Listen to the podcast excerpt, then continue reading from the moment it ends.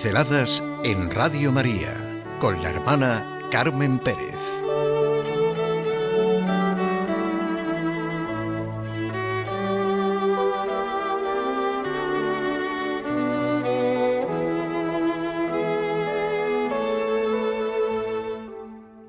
Al Dios desconocido.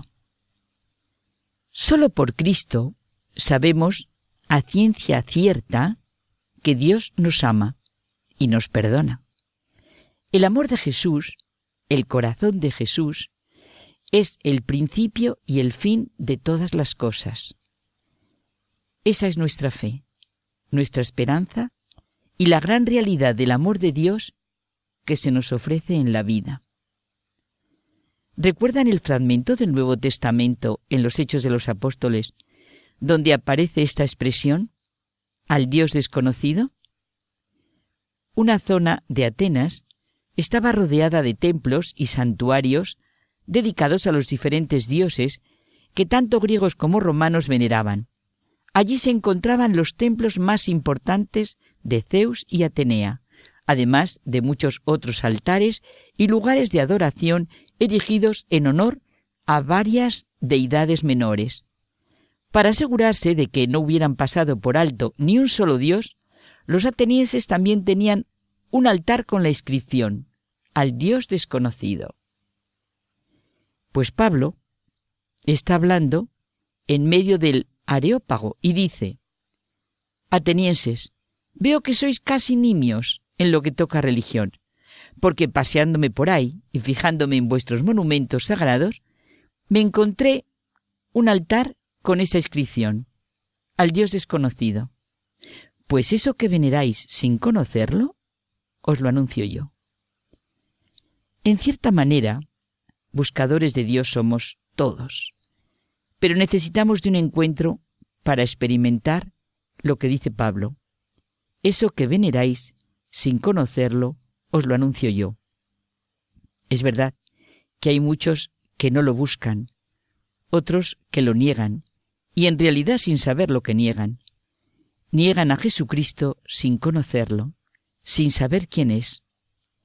Ya sé que voy a decir una perogrullada. Si lo conocieran, no lo negarían, no podrían negarlo. Jesucristo es realmente el gran desconocido por muchos. En las puertas de nuestros templos, de nuestros sagrarios, podríamos poner al Dios desconocido. Por eso estamos tan perdidos, tan sin rumbo.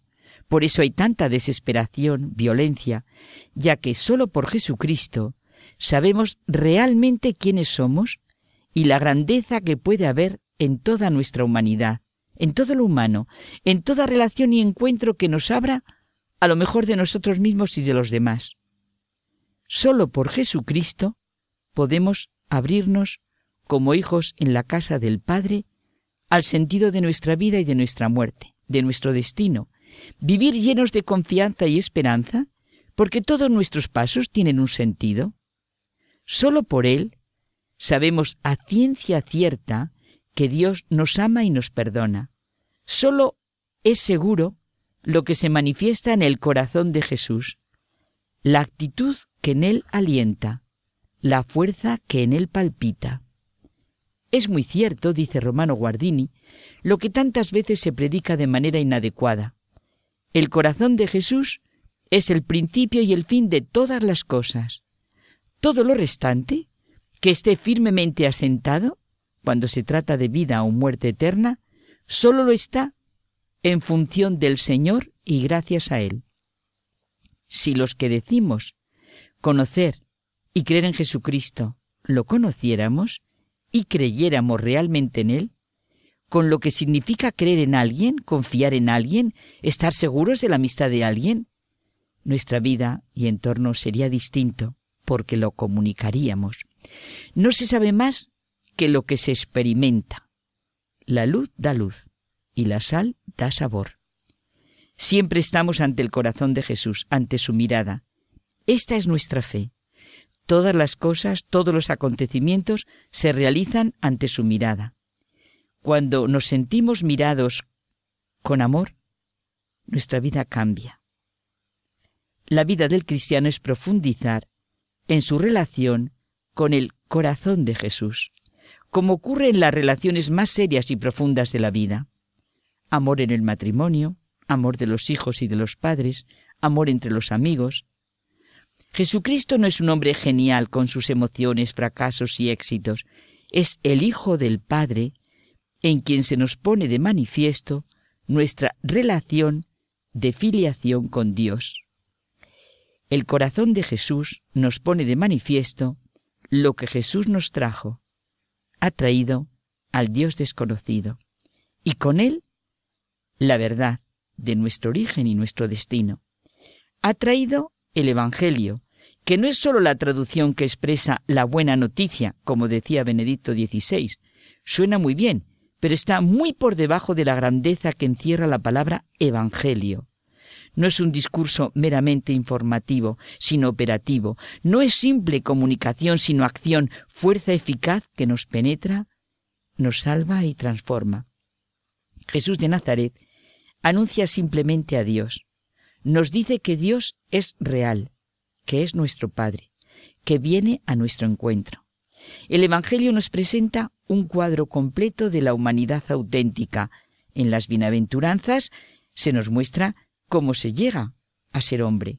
El hombre solo se puede comprender a partir de Dios, y solo viviendo en relación con Dios su vida será auténtica. Pero Dios no es alguien desconocido y lejano, nos muestra su rostro en Jesús. La celebración de la fiesta del corazón de Jesús nos hace vivir la experiencia de Teresa de Jesús. Oración es tratar de amistad con quien sabemos nos ama. Todos los hombres, desde hace ya más de dos mil años, somos contemporáneos de Jesucristo. Eso es encontrarnos con Jesucristo, sentir su contemporaneidad con nosotros. Él está siempre con cada ser humano que le busca. En el Evangelio de San Mateo hay una frase que conmueve.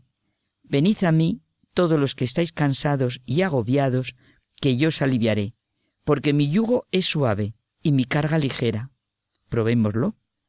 Es una invitación a acercarnos a la Iglesia, a dejarnos amar por Jesucristo, a sabernos hijos que van a la casa de su Padre, y también sabremos acoger a todos los cansados y agobiados.